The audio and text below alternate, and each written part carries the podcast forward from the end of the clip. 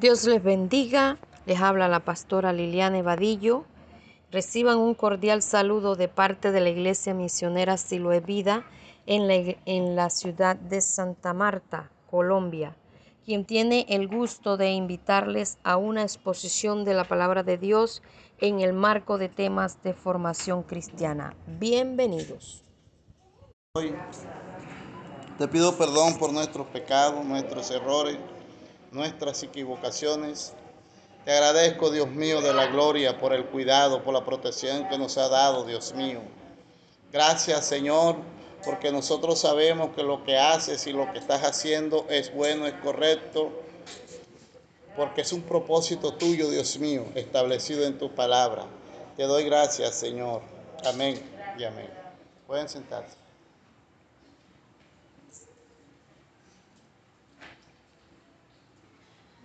Una de las, puede sentarse Rafa.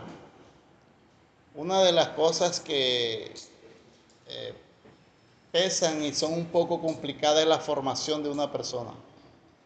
La formación de una persona es eh, difícil y complicada, porque uno tiene que ir tratando con el carácter de él y con lo que va haciendo el Espíritu Santo. Entonces uno como pastor, de hecho, tiene que tener muchas cosas. Tiene que, y lo central que debe tener un pastor es el discernimiento. Porque ninguna, ninguna persona puede tener un llamado ministerial de los cinco ministerios si no tiene discernimiento, porque es complicado, complicado. Eh, a veces uno está tratando con personas que han nacido de nuevo y con personas que no han nacido de nuevo.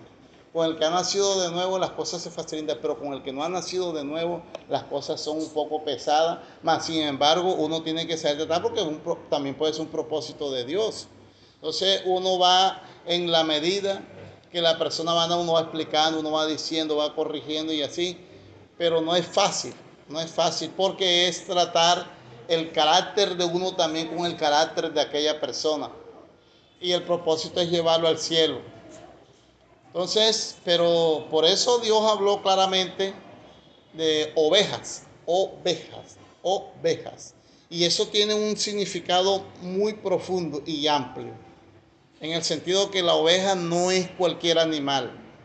La oveja de los animales eh, ovinos es uno de los eh, de mucha más atención, de mucha más atención porque tiene una falencia dentro de los, de los ovinos es el, eh, tiene como es eh, ese gata que lo he explicado.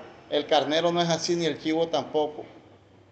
Eh, tiene sus dos manos, las la, patas y las manos delanteras cortas igual de tamaño.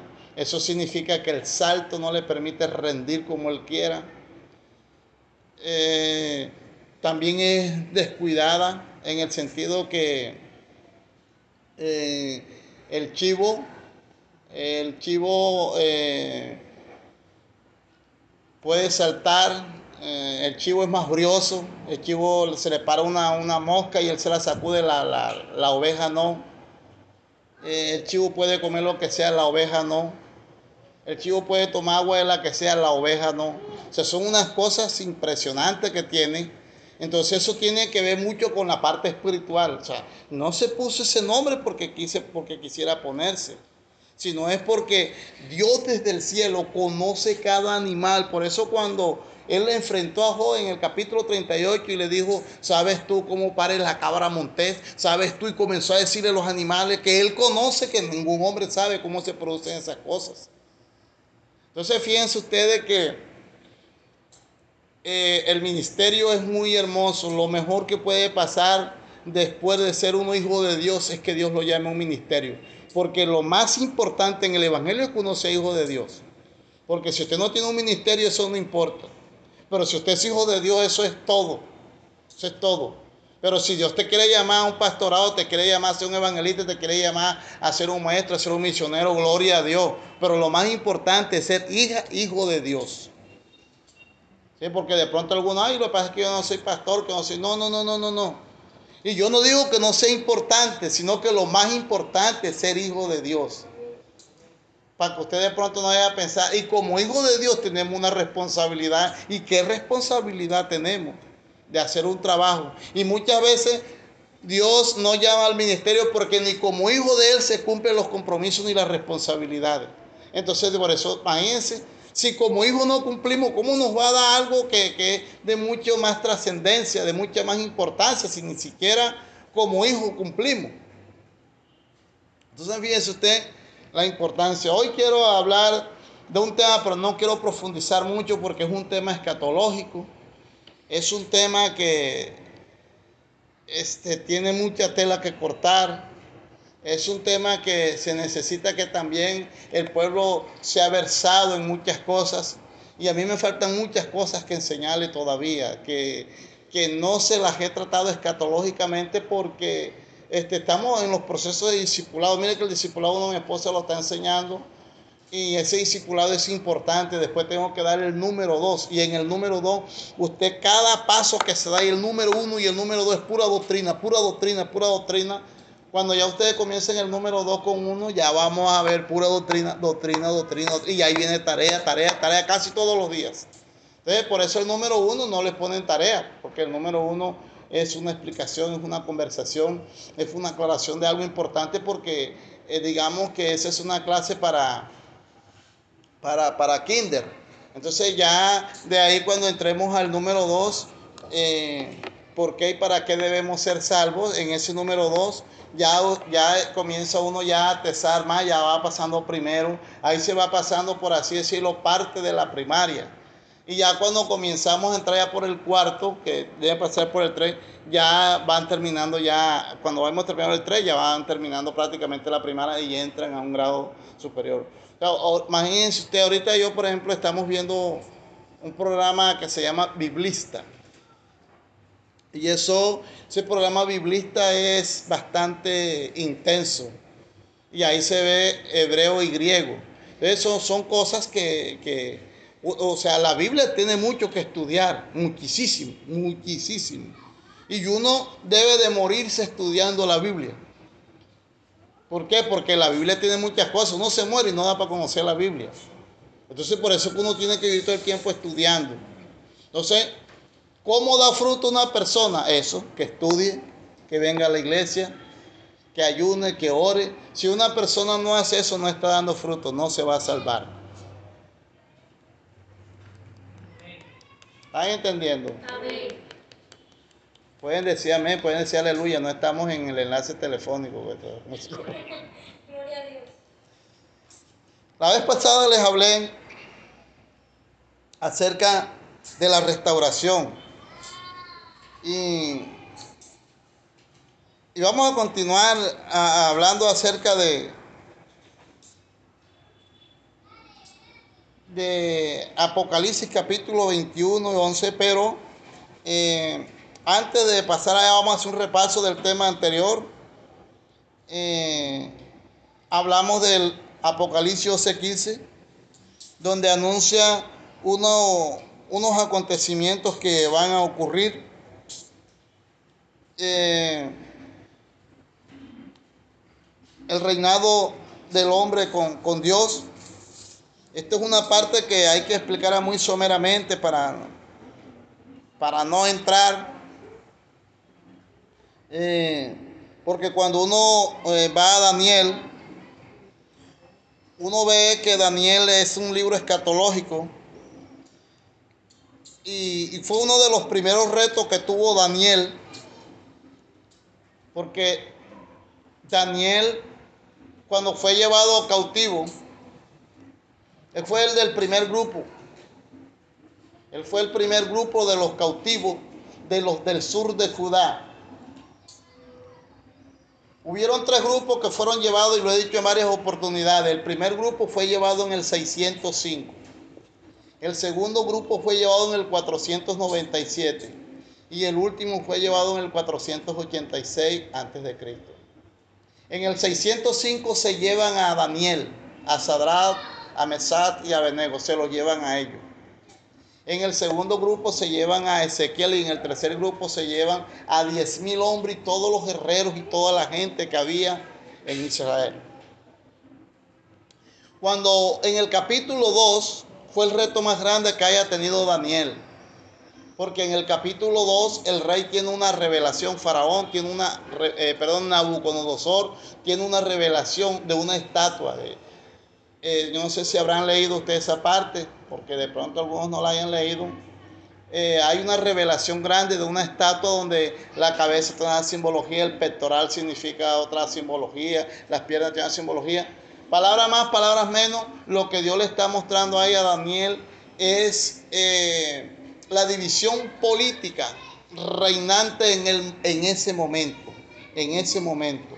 Entonces, a él le comienza a detallar. Y esa estatua tiene una simbología profunda. Cuando ya uno va a explicar escatológicamente, entonces ahí es donde uno se va a echar para explicar esa estatua, se va a echar dos o un mes explicando eso, porque eso tiene cada parte que compone esa estatua tiene una simbología y una simbología de unos reinados que se presentaron después y unos reinados que hubieron entre Malaquías y el Nuevo Testamento. Eso toca también a Carlos Magno, tiene que ver con todas esas cosas, tiene que ver también con, con los troyanos. Es una, una, información que uno, uno lo ve sencillo, pero entonces ya uno cuando comienza a estudiar, entonces tiene que para describir cada una de las componentes de esa estatua, entonces tiene que explicar. Y ahí es donde está la cosa. Entonces, por eso es que hay cosas que tengo que explicarle muy por encima, porque si yo les voy a explicar profundamente, entonces me van a enredar. Entonces, por eso estoy explicando someramente las cosas mientras maduran, porque aquí la más vieja es Simona y es Melvi, y ella a veces también viven enredadas. Entonces, son cosas que uno tiene que, ir poco a poco, poco a poco, poco a poco, porque son temas que tampoco son temas fáciles. Eh, ahorita, por ejemplo, estamos viendo Biblista y hay unas explicaciones que, que caramba, tiene uno que estudiar, o sea, no puede uno, y, y no solamente tiene que estudiar, sino haber estudiado. Porque, por ejemplo, usted va a estudiar una parte. O sea, eh, de los que están aquí, ¿cuántos han leído la Biblia completa de Génesis y Apocalipsis? De los que están aquí, ¿cuántos la han leído? Ninguno la ha leído. Increíble. Entonces, fíjense ustedes que si uno no ha leído la Biblia, si uno no ha leído la Biblia toda, entonces uno va a tener problemas. ¿Y problema en qué sentido vale? Que uno muchas veces se va a vivir desubicado en una cosa, desubicado en otra, desubicado en otra, desubicado en otra, porque necesita haber pasado por toda la Biblia. Entonces, eh, eh, esto que voy a tratar, pues voy a tratar muy por encima. Y eh, Dios estableció un orden, yo los otros días estuve hablando de este orden, y es que Dios maneja un tiempo que es Kairos y un tiempo que se llama Cronos y que Cronos es el tiempo del hombre y que Kairos es el tiempo de Dios. Que esto tiene un fin y que esto es eterno.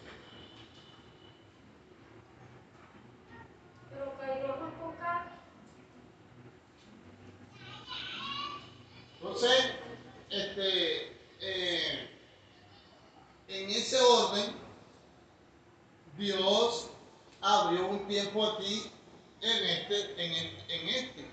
Abrió un espacio de tiempo aquí. Dios abre un espacio de tiempo aquí y entonces comienza aquí en el Génesis. Entonces, en el Génesis, Dios tiene, eh, se, hace, se ocurre lo que es la creación. Después viene la caída. Después viene el plan de redención. Después del plan de redención viene la ejecución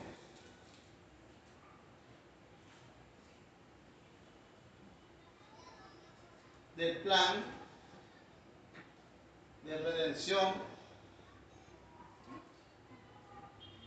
Para ese plan de redención viene el Señor, la iglesia, luego vienen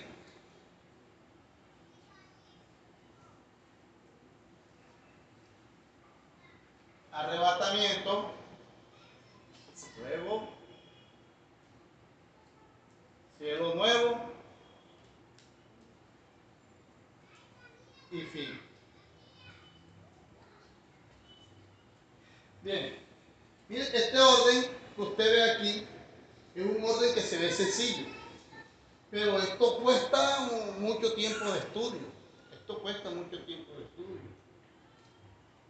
Cuando Dios abre este, este vaso de tiempo, de aquí hasta acá, que ya acá, eh, por supuesto, estamos en Apocalipsis, ahí estamos en Apocalipsis. Cuando Dios abre este espacio de tiempo, comienza aquí en Génesis y mire termina en Apocalipsis, para luego cerrar acá en la eternidad. Se el tiempo cronos y queda en la eternidad totalmente. O sea, porque Dios lo que ha querido es que las cosas sean eternas. Porque el propósito de Dios no era caer en este tiempo aquí en el Génesis, no era el propósito de Dios. El propósito de Dios era que el hombre viviera eternamente en el paraíso. Es que donde finalmente vamos a vivir en, eh, en un tiempo. Ahorita los hombres están viviendo en el paraíso, están viviendo en el paraíso, están, están en ese sitio, están en el seno de Abraham. Todos los muertos en Cristo Jesús en estos momentos están en el paraíso están en el paraíso. Todos los cristianos. Entonces, fíjense ustedes por dónde se tienen que pasar, porque en este plan de redención, por eso es que hablé de Jesús y de la iglesia, porque en este, en este plan, en la ejecución, en la ejecución del plan de redención, enseguida Dios Padre envía a Jesús. Y de ahí después que el Señor se comienza la iglesia, que la iglesia tiene una responsabilidad. Entonces, ¿qué hay que el diablo? El diablo eh, atacó a Jesús, levantó a los judíos y produjo, pensó el que produjo la muerte, por el Señor venía con un cumplimiento, venía con algo ya estipulado. Porque es que lo que hizo Dios aquí, llamemos así, proyecto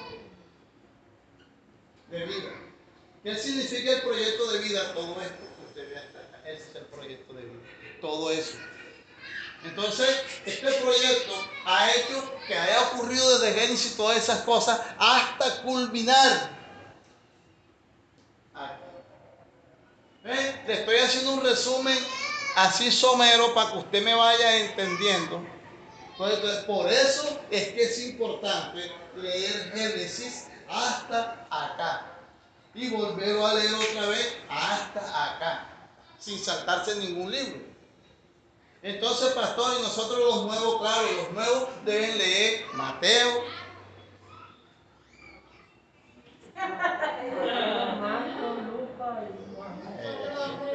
Esos los cuatro evangelios. Los cuatro evangelios.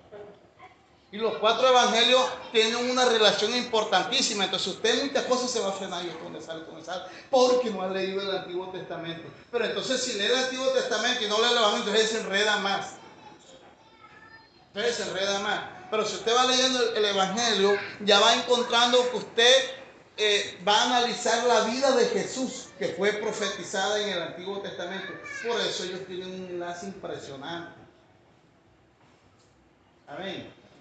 Pero entonces cuando usted tiene cierta duda acerca de la Trinidad de Dios, entonces usted se lee el Evangelio según San Juan. Terminó y vuelve y se lo lee otra vez. Y pero cuando lo vaya a leer la segunda vez, léalo más lento, más pausado y más analizado. Porque a, porque a Juan, a Juan fue al que el Señor Dios el Padre, el Espíritu Santo le permitió hacer un despliegue de la divinidad mucho más profunda de Jesús, del Padre y del Hijo. Por eso es que ninguno de los cuatro evangelios explica también claro la Trinidad como lo explica el Evangelio de San Juan. ¿Están entendiendo? Por eso lo importante de este tablero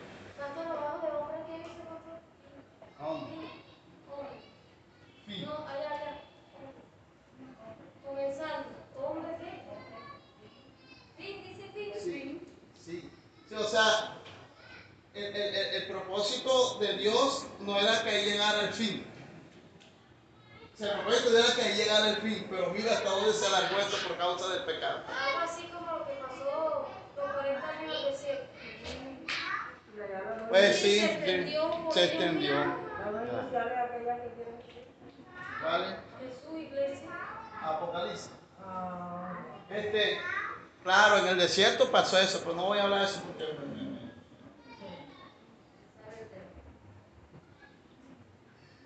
¿Eh? Una de las cosas que más me gusta a mí es hablar de la Biblia. Me gusta, me fascina, porque la Biblia tiene cosas impredecibles para uno en el sentido que usted cada vez que se mete en la Biblia va a encontrar algo nuevo. Entonces, usted, eh, como es un mar, uno va, va escudriñando, va escudriñando, va escudriñando, va escudriñando. Y entonces uno, uno se da cuenta que la Biblia tiene unas cosas profundas y que Dios no, se la- no, no no le permite verlas a uno porque uno no la lee. Porque uno no la lee. Porque Dios a usted no le puede dar un entendimiento de la Biblia si usted no la lee. Porque la, la- Biblia usted la va leyendo y usted va entendiendo y Dios le va mostrando otra cosa. Usted entendió eso y le va mostrando otra. Entendió eso y le va mostrando. Porque si usted lo que lee no lo entiende, no le puede mostrar nada. Porque entonces usted se confundiría. Mas sin embargo, Dios tuvo algo, o sea, Dios tuvo algo muy bonito. Y es que lo que primero dio forma del hombre es el cerebro para irle poniendo las neuronas y irlas haciendo bien hechas, organizándolas. Porque nosotros somos tremendos para captar las cosas. Entonces Dios primero hace el cerebro y ahí le forma el, el- disco duro y le mete todas las cosas ahí. Después que ya mete todas esas cosas, entonces comienza a formar el resto del cuerpo. ¿Eh? Voy a hablar, vamos a abrir la Biblia. Ahora sí me entiendes, voy a, abrir, voy a abrir la Biblia en el capítulo 21 donde está- estábamos pendientes.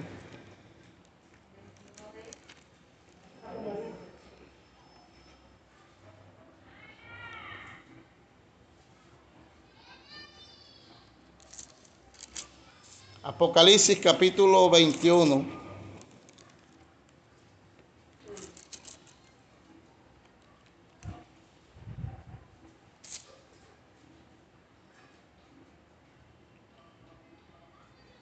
Vi un cielo nuevo y una tierra nueva, porque el primer cielo y la primera tierra pasaron y el mar ya no existía más.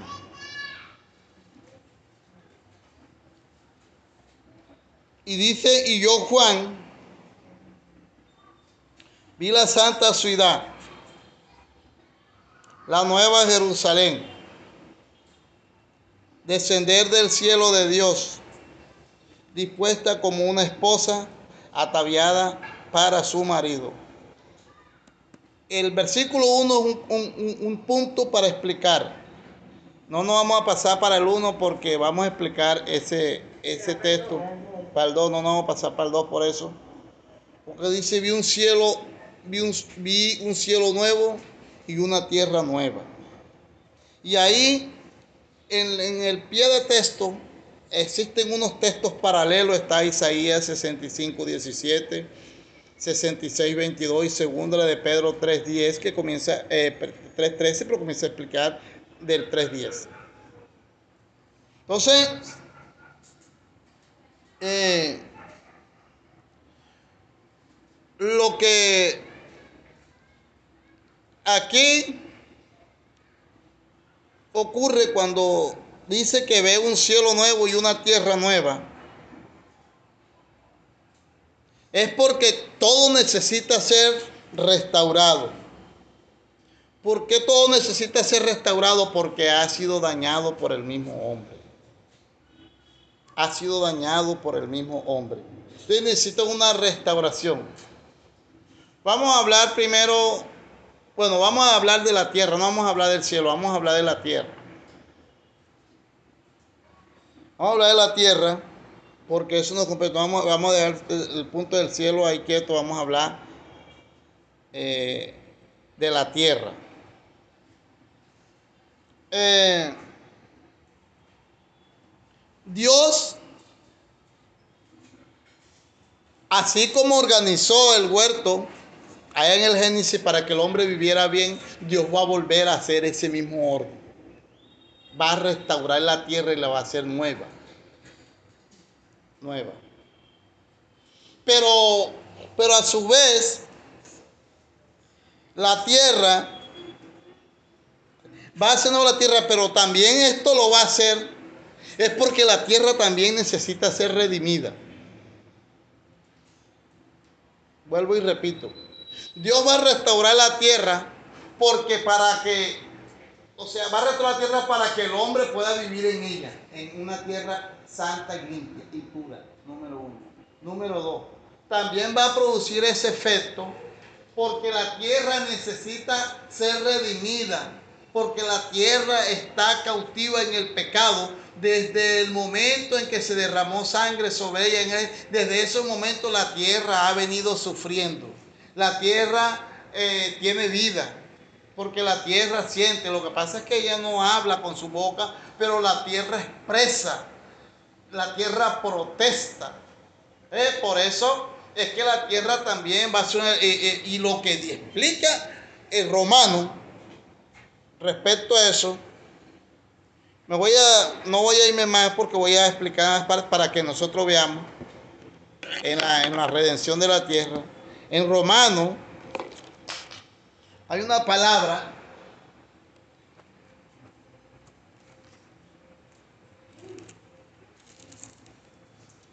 en el 8.19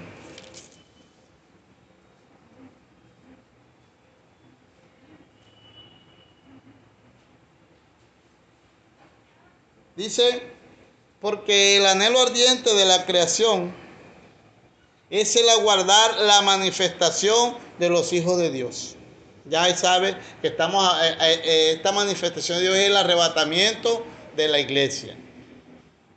Por eso dice el anhelo. Porque el anhelo ardiente de la creación es el aguardar la manifestación de los hijos de Dios. Porque cuando esta cosa ocurra, la tierra va a tener una especie de descanso. Porque ya sabe que viene la ejecución de los juicios para permitir que algo ocurra. Sí, de todo. De todo. Pero la naturaleza está sostenida en la, en la tierra. Por eso dice, porque la creación fue sujeta a vanidad no por su propia voluntad, sino por causa del que la sujetó en esperanza. Entonces, fíjese, Dios hizo la tierra. La tierra no contaba con todas las cosas que iban a hacer con ella, pero la sujetó a una esperanza. Y en esa esperanza, enseguida entendemos que para ella habría una redención también. Estoy explicando esto porque no, no, para no dejar esto en el aire.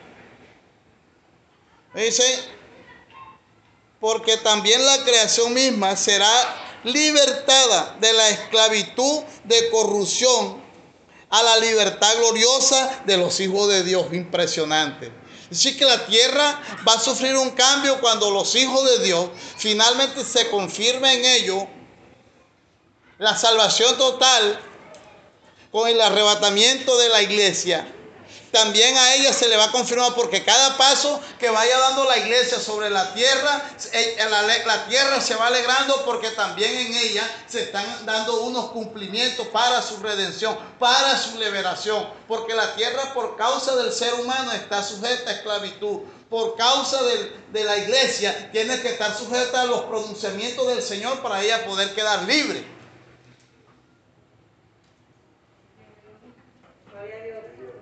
¿Están entendiendo? La iglesia tiene, perdón, la tierra tiene algo.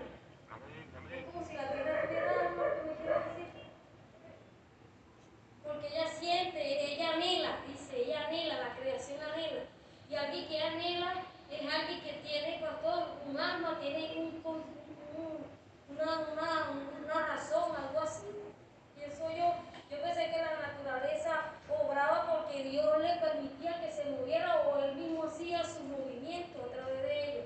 Pero si usted dice que la creación anhela, quiere decir que es como si tuviera algo. Claro. Lo que pasa es que hay cosas que Dios les permite dar vida, pero para que paralelamente ejecuten algo para el servicio del hombre. O sea, es increíble cómo Dios ama al hombre. Es increíble cómo Dios al hombre le, tiene un cuidado impresionante. Y el hombre siempre como el mundo, tirándole pata a Dios. Pero mira el cuidado, sujetó a la tierra todo lo que, porque la tierra si, si tuviera mano los cogía y ya, ya, y Ella, ella protestaba. Esa es una manera de protestar. El mar tiene vida también. Ta- Lógicamente. El mar devolverá su muerto. No, pero Claro, por eso es que también usted, ahí en ese tema, por eso usted que el mar desaparecerá. ¿Por qué? Porque el mar también va a descansar. Hay muchas cosas que a nosotros nos cuesta trabajo este, disertar minuciosamente, porque son cosas que se necesita también ir a una comprobación científica para poder. Por eso es que cuando los de la NASA descubren algo, ellos lanzan eso y pronuncian porque el, el mismo Dios los obliga a que ellos hagan el pronunciamiento. Porque mire cómo lo llaman allá los de, no sé si es de Perú o Ecuador, la Pachamama, le dicen la madre tierra como si es un dios. Sí, No, le que- escuchan decir algo así, dicen que, ah, entonces, Claro, porque e- es que en realidad la tierra hubiese sido, hubiera podido haberse hecha inerte, estéril, hubiera podido ser únicamente para que el hombre viviera y no se, se alimentara de ella ni por ella viviera. Simplemente, pero Dios quiso que la tierra tuviera vida para que hubiera un plan objetivo para el hombre. Porque la ejecución del plan de vida humano para el hombre está basada en la tierra.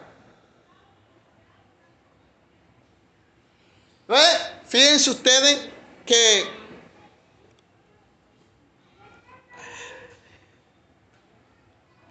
dice el 21, porque también la creación misma será libertad de la esclavitud y la corrupción a la libertad gloriosa de los hijos de Dios. Porque sabemos que toda la creación gime a una y aún está con dolores de parto hasta ahora. Tremendo lo que está viviendo la tierra. Por eso Dios le dijo, la tierra bebe la sangre, porque para eso es una inmundicia, una inmundicia. Cuando la tierra ve todas esas cosas, cuando la tierra recibe los muertos de las violaciones, de los que queman, de los que hacen una cosa y otra y tal, y la tierra está viva, se está dando cuenta de todo eso. Eso, eso es algo en la que ella tiene que soportar, porque tiene vida, tiene que soportar. Y como decía Génesis, no, o sea, pareciera que tuviera un razonamiento, pareciera que tuviera una conciencia, pero no es así, sino que tiene que soportar el dolor este, sin tener conciencia, pero teniendo vida. como dice la pastora, los animales no tienen alma, pero ellos sienten, Sí, claro, sí.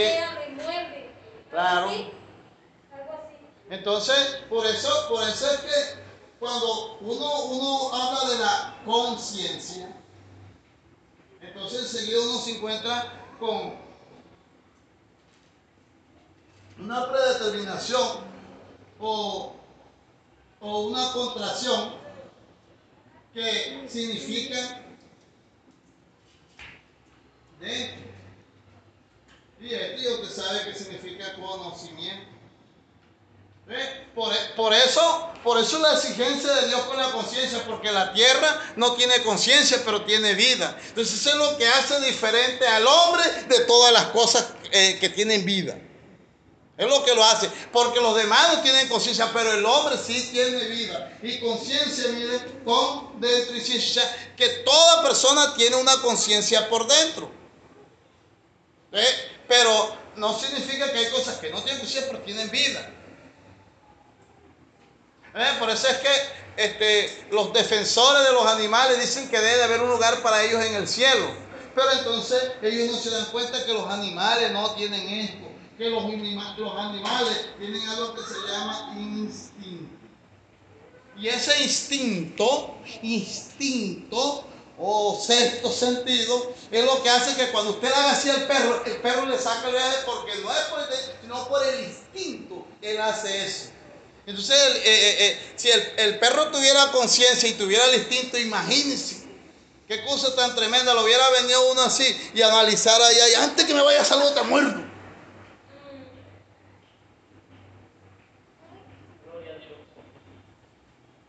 Bien. Entonces, le di esa explicación para decirle que lo que anhela Dios, número uno, es vivir con su pueblo con justicia y con perfecta santidad. Son las dos cosas que Dios más anhela. Vivir con justicia y con una perfecta santidad. ¿Cuándo va a ocurrir esto? ¿Cuándo va a ocurrir esto? En el milenio va a pasar esto. En el milenio va a pasar esto. Voy, estoy yendo despacito. creo que me están entendiendo. Porque ese es uno de los anhelos de Dios.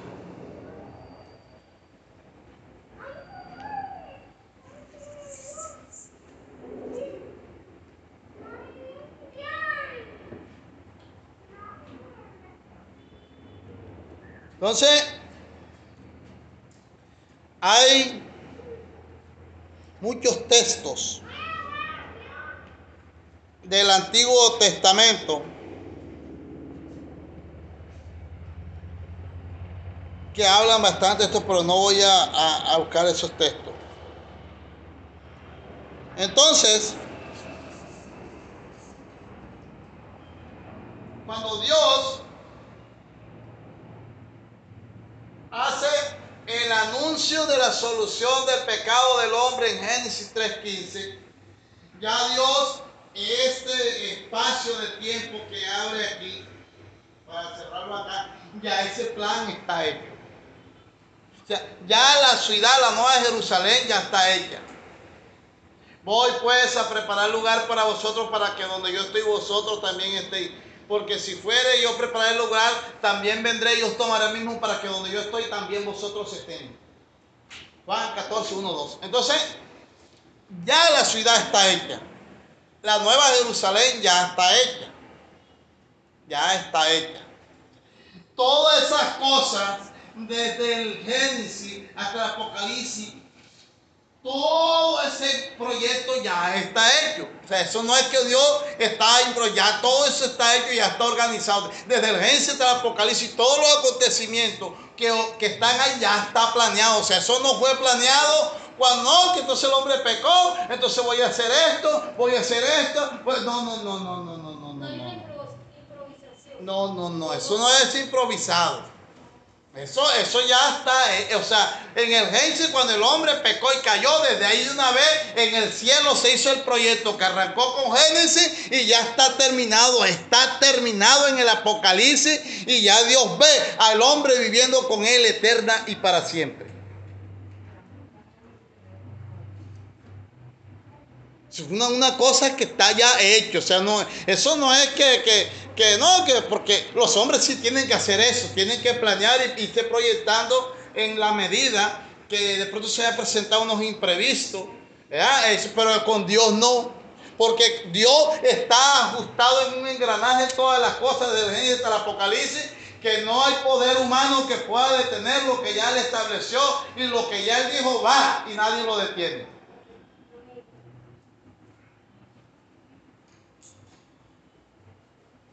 Amén. Entonces por eso usted ve, no, que porque Saúl fue pasó esto. O sea, ya Saúl estaba condenado desde el Génesis. Para que usted me entienda. Ya Judas estaba condenado desde el Génesis. Pero no se sabía quién era la persona porque había que llegar el momento. Eso es lo único que se sabía. Porque tenía que caer, tenía que pecar.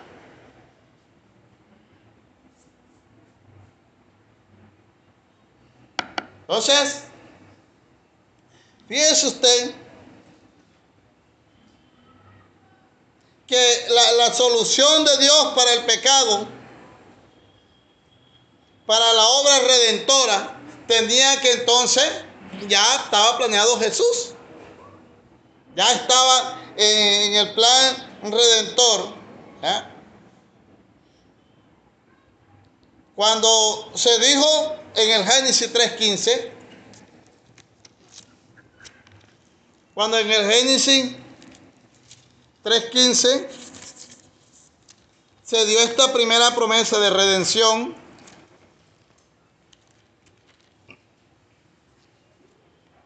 y pondré enemistad entre ti y la mujer, entre tu simiente y la simiente suya.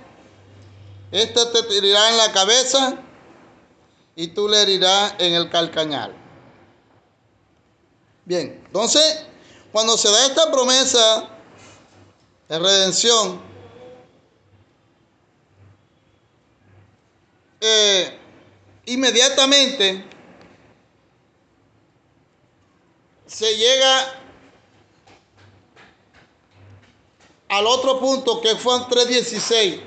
Se da aquí, Génesis 3.15, inmediatamente ya se planea en Juan 3.16. Porque de tal manera amó Dios al mundo que ha dado su injeto para que todo aquel que en él cree no se pierda, mas tenga vida eterna. Porque no envió Dios a su Hijo al mundo a condenar al mundo, sino para que el mundo sea salvo por él. Porque el que en él cree no es condenado, pero el que no cree ya ha sido condenado, porque no ha creído en el nombre del unigénito Hijo de Dios. Eso significa entonces que los del Antiguo Testamento ya habían creído en Jesús, o sea, creyeron en la promesa de que vendría el Mesías, de que vendría ese profeta enviado de Dios. Ya ellos sabían eso en el sentido que sabrían que habría un Mesías y querían verlo. Por eso es que Jesús dice que Abraham quería ver las cosas que los que vieron en ese momento no lo pudieron ver.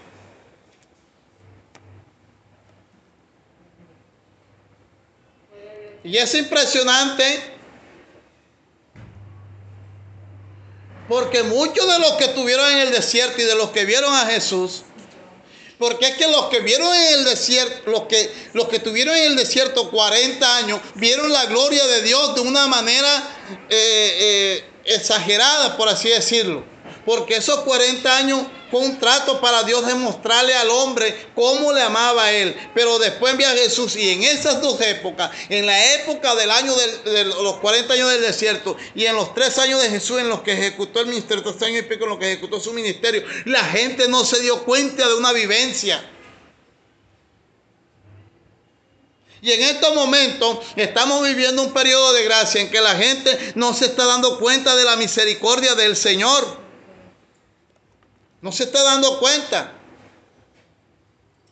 Y la gente, nosotros, nosotros era para que amáramos cerradamente al Señor, analizando ya todas las cosas que se escribieron para ejemplo nuestro, para que nosotros lo viésemos.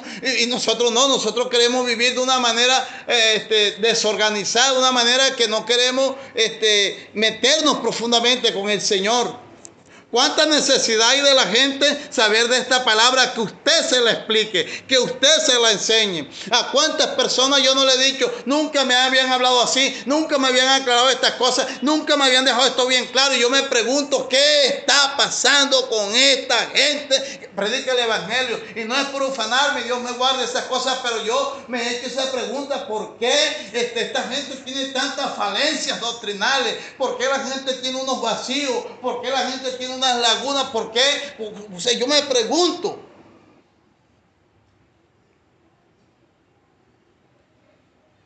Si es que la Biblia establece un orden.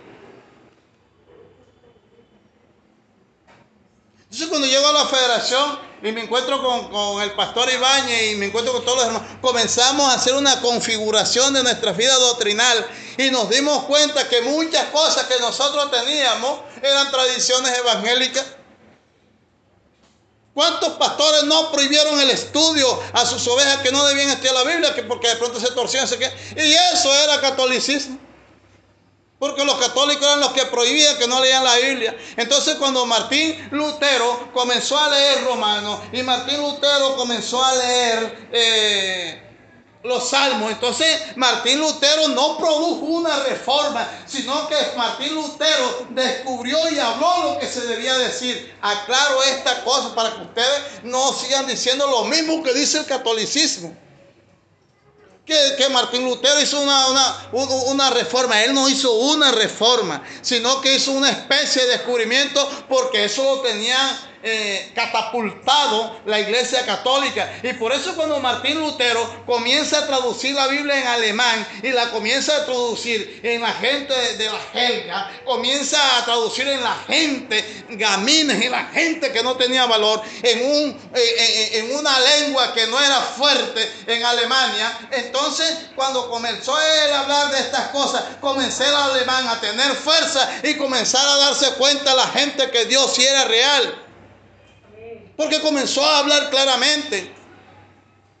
Porque hemos comenzado a decir que la doctrina del unitarismo no es de Dios, que la doctrina del unitarismo es una doctrina satánica, una doctrina diabólica, lo, hemos dicho. ¿Y por qué? Porque si, si, si Padre, Hijo y Espíritu Santo. Entonces, los, el, sistema de redención, la manera como Dios redimió al hombre, no podría ser posible si no está el Padre, el Hijo y el Espíritu Santo. Porque entonces, al estar Jesús como hombre dentro del vientre de María, entonces el cielo quedaría solo. Nunca. Eso es imposible. Entonces, la redención sería incompetente, la redención sería mucha. Tiene unas falencias terribles.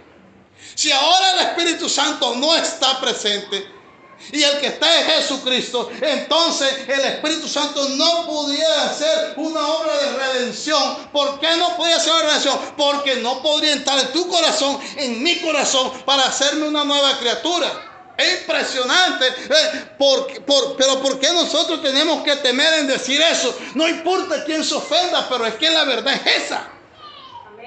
Ustedes me están entendiendo. Y no importa cuántos enemigos se gane, pero usted diga lo que la Biblia dice. A veces uno tiene tantos temores. No, no, no, diga lo que la Biblia dice. Que si la Biblia lo dice, el Señor lo va a respaldar a usted. El Espíritu Santo lo va a respaldar. Que eso es lo que nos mata a nosotros, el temor de abrir la boca y decir. ¿Qué me está costando a mí decirle esta verdad que hoy le estoy aclarando que muchas veces he dicho, pero se lo diciendo de manera directa? Entonces, ¿qué sucede? Entonces llegan ellos y si nos evangelizan con su torcedura.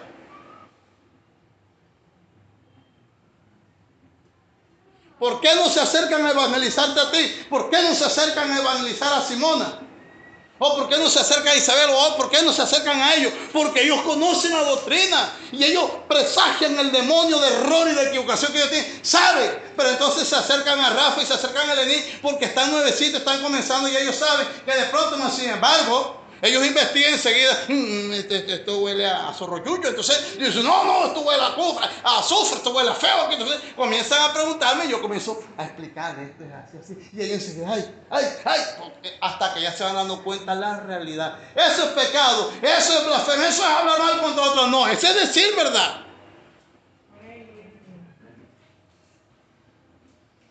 A su nombre. Entonces, ¿quién sería el encargado de la obra redentora? Jesucristo. Jesucristo sería el encargado de la obra redentora. ¿Por qué? Porque los sacrificios de machos cabrillos, ay, que mate una palomita, y que uno tenía que mocharle por acá la salita y abrirle el pechito, derramar la sangre, la otra, entonces dejarla ahí por allá. Pura simbología de lo que se está. Eso es un antitipo. ¿Y cuando hay el cumplimiento del tipo? Cuando Cristo muere en la cruz. El antitipo es la palomita que derrama la sangre. El tipo es Cristo crucificado en la cruz del Calvario. Por eso se tuvo que venir haciendo ese tipo como, digamos, una pedagogía que se estableció en la ley. Entonces esa pedagogía le fue enseñando a la gente que había que ser Cuando llega Cristo se hizo ya suficiente, una sola vez. Por eso los de Santo Tomás, allá donde siembran ciruelas, que se dan unos huetazos que se ven duros. ¿Por qué? Porque, porque eso no es de Dios. Se ven duros que más Me di todas las.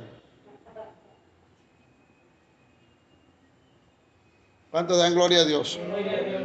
Qué bonito es tener uno una verdad bien clara, que a uno se la expliquen y se la digan. Ya si uno no la quiere vivir, ya no es problema de uno. Ya no es problema de uno. Fíjese usted, los que no vinieron hoy se perdieron esta clase.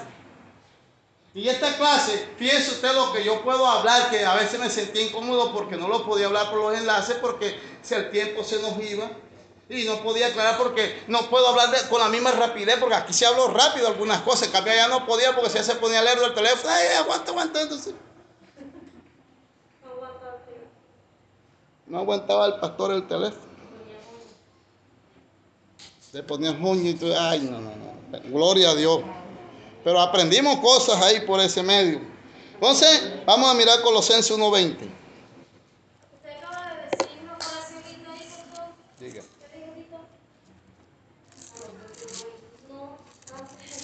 Ay, no, no, Ernie, sí, sí. Lo tiene que estar ahí.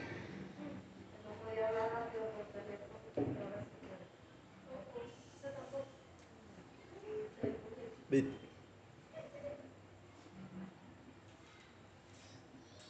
Ah, esto sí es, esta palabra es hermosa. El 1.19, comencemos desde ahí. Dice, por cuanto agradó al Padre, que en Él, ¿en quién? En Jesús. Por cuanto agradó al Padre, mire, que en Él habitase toda la plenitud y por medio de Él reconciliar consigo todas las cosas, así las que están en la tierra como las que están en el cielo, haciendo la paz mediante la sangre de su cruz. Tremendo, vea lo que hizo Dios. Y aquí dice el 16, el 15, porque Él es la imagen del Dios invisible, el primogénito de toda creación. Porque el 16 dice, porque en Él fueron creadas todas las cosas, las que hay en los cielos, las que hay en la tierra, visibles e invisibles, sean tronos, sean dominios, sean principados, sean potestades, todo fue creado por medio de Él y para Él. ¿Qué palabra esta? Entonces cuando uno va a la Biblia y encuentra algo tan claro, ¿cómo yo no voy a agradecer a Dios? Entonces cuando yo voy a la Padre en el nombre de Jesús, claro, tengo que agradecerle al Padre. ¿Por qué le agradezco al Padre? Dice el 19, por cuanto agradó al Padre que en él habitase toda plenitud. ¿En quién? En Jesús. ¿Cómo se puede negar eso? ¿Qué otro nombre? ¿Cómo le puedo decir yo eso?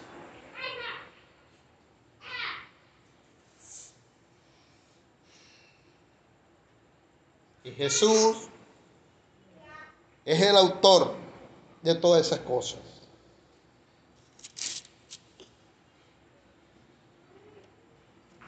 El 2.9 dice, porque en Él habita corporalmente toda la plenitud de la deidad.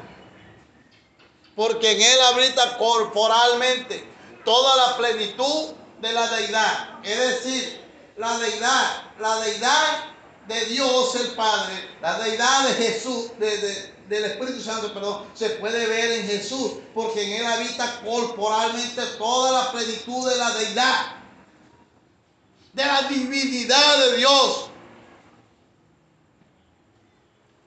Entonces cuando, cuando, cuando vayamos y tengamos encuentro con Jesús, entonces vamos a entender por qué en Él habita corporalmente toda la plenitud de la deidad. Lo vamos a entender. Ahorita la capacidad de nosotros es muy pequeña para poder entender algo tan grande. Porque si a ti no te cabe la tierra, en la cual la Biblia dice que la tierra es el estrado de los pies del Dios Padre, dice que la tierra es el estrado de los pies, es decir, es el tapete donde Él se sacude, el tapete porque es algo pequeño y lo maneja con una facilidad. Y nosotros siquiera vamos a estudiar Colombia y no sabemos siquiera dónde está ubicado el norte, el sur, a veces ni sabemos.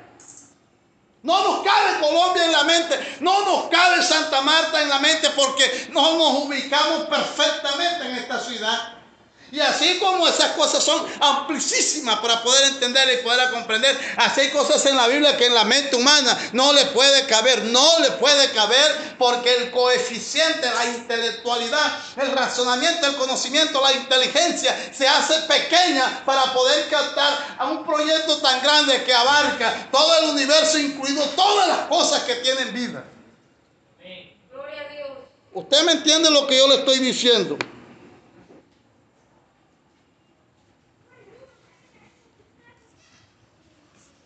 Por eso yo me quedo haciendo cruces cuando yo voy a la Biblia y leo y leo y voy.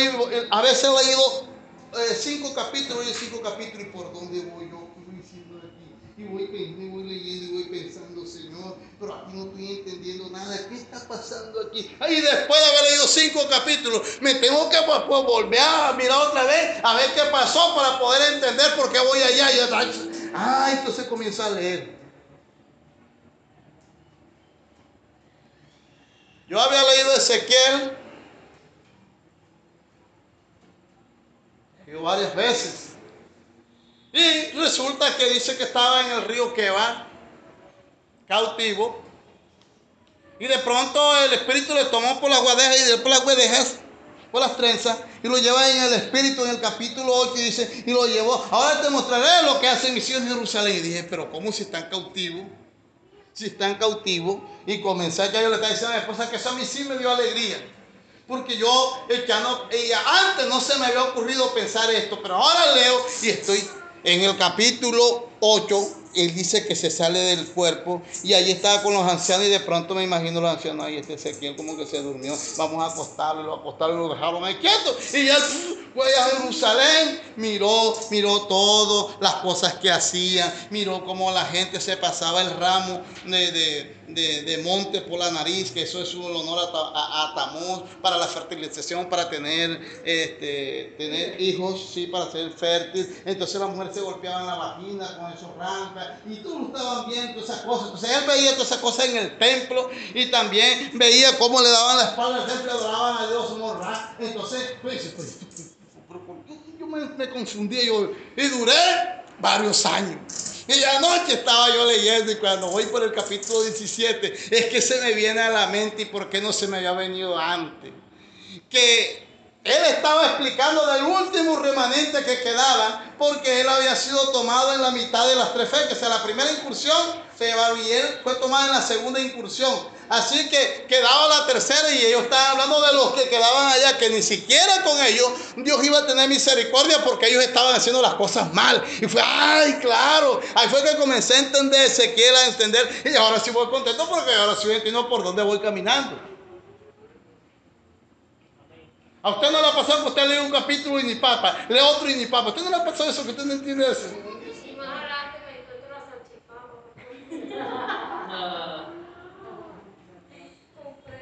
Pero la Biblia es algo muy hermoso. ¿Cuántos dan gloria a Dios? Gloria a Dios. Entonces, cuando Jesucristo vino, vino a reconciliar al mundo consigo mismo. Para restaurar una relación, que es una relación con Dios.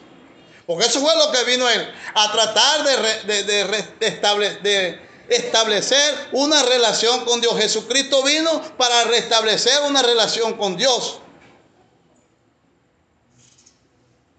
Porque acuérdense que la relación de Dios estaba establecida era a través de los sacrificios. Era a través de los sacrificios en el antiguo. Pero ahora, ¿cómo sería mi relación con Dios? Entonces vino. Todo lo que pidiera al Padre en mi nombre, yo lo haré. Tremendo.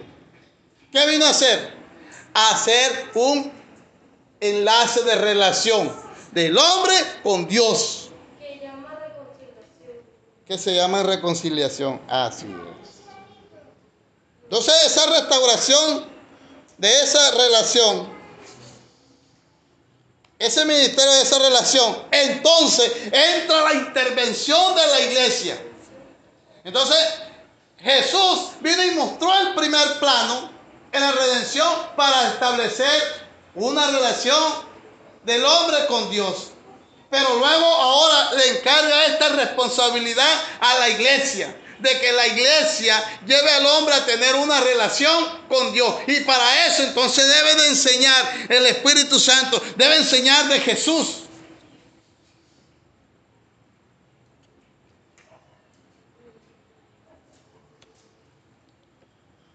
¿Están entendiendo? ¿Me están entendiendo?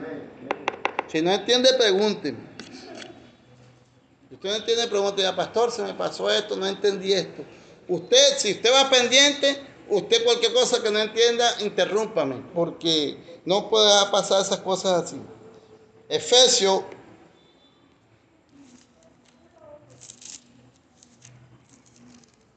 Efesios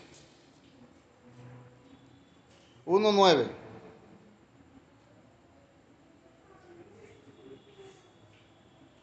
Uno nueve, pero vamos a leer el 7, dice, en quien tenemos redención por su sangre, el perdón de pecados según las riquezas de su gracia, y el 9, dándonos a conocer el misterio de su voluntad, según el beneplácito el cual se había propuesto en sí mismo de reunir todas las cosas en Cristo, en la dispensación del cumplimiento de los tiempos, así de lo que está en el cielo como lo que está en la tierra. ¿Cuál es la dispensación de los tiempos? El cumplimiento en Jesús.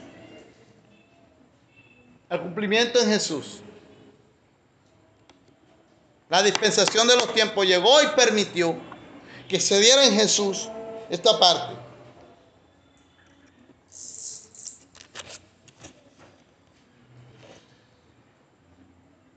Entonces, la iglesia es el plan más reciente del plan redentor de Dios.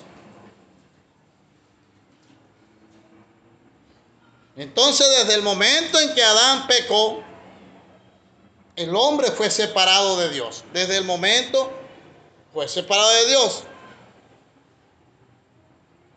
Entonces se requería que para que hubiera o, o, volviera a haber una comunión de Dios con el hombre, alguien tenía que pagar un precio en esa justicia por ese alejamiento. Entonces, en, ese, en esa provisión de ese plan, Jesús se presentó como ese puente para que la relación fuera posible.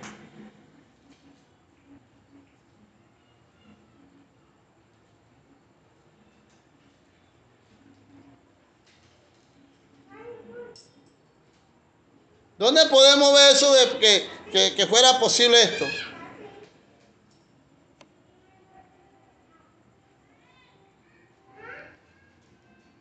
Juan 3:16, segunda de Pedro 3:9 podemos ver el amor de Dios en esos versículos. En Juan 3:16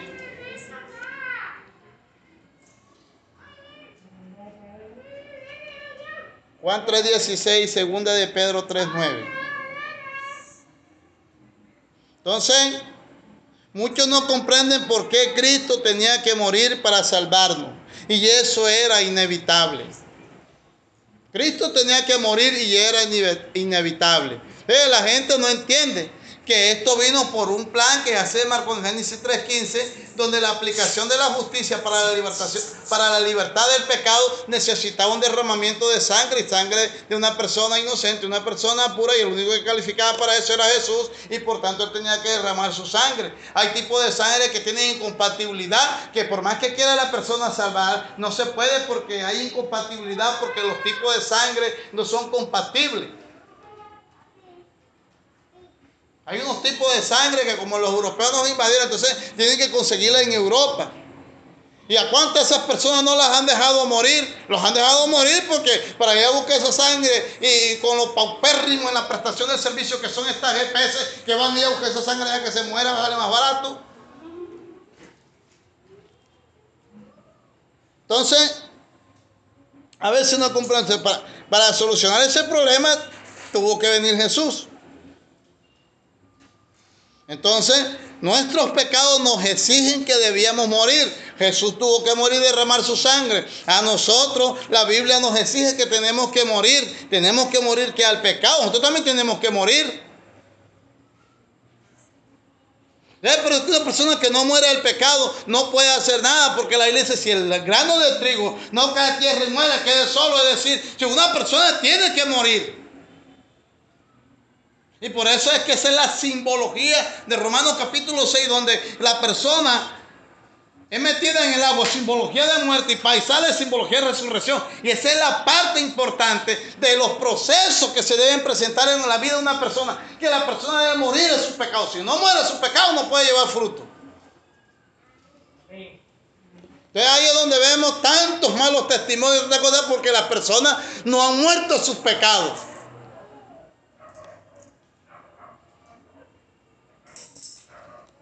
Amén.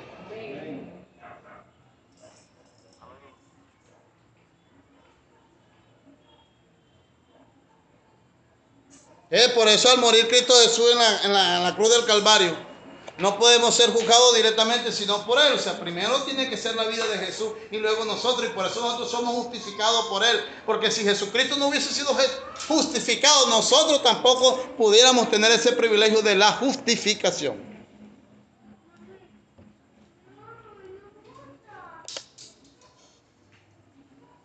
Le voy a dejar una sencilla tarea. En Juan 3.16 y en 2 de Pedro 2.9, mire cosas interesantes ahí.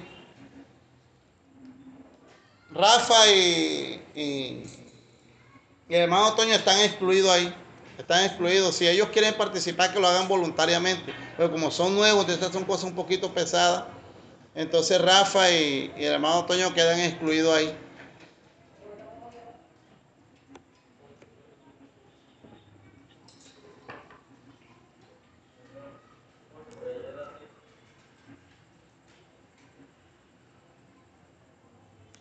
¿Alguna pregunta?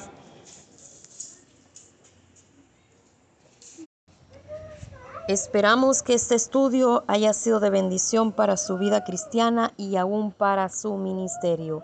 Dios les siga bendiciendo.